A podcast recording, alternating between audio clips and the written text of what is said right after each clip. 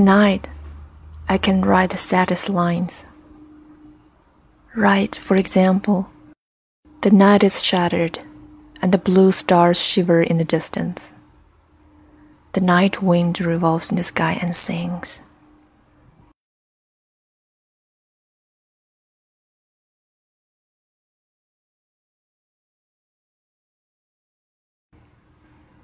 Through nights like this one, I held her in my arms. I kissed her again and again under the endless sky. She loved me, and sometimes I loved her too. How could one not have loved her great steel eyes? Tonight I can write the saddest lines, to think that I do not have her, to feel that I have lost her to hear the immense night, still more immense without her, and the verse falls to the soul, like dew to the pasture.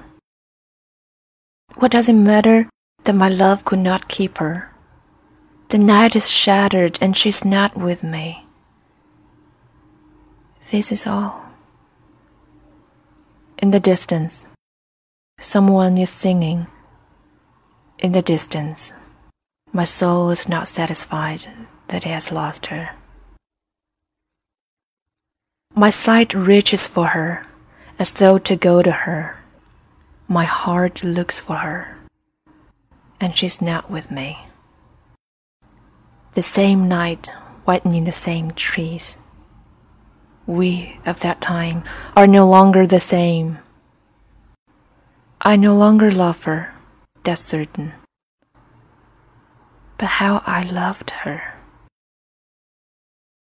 My voice tried to find the wing to touch her hearing. Another's, she will be another's, like my kisses before. Her voice, her bright body, her infinite eyes.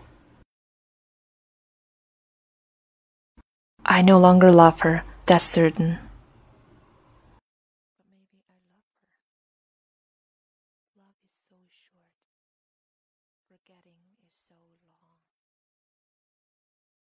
Because through nights like this one, I held her in my arms.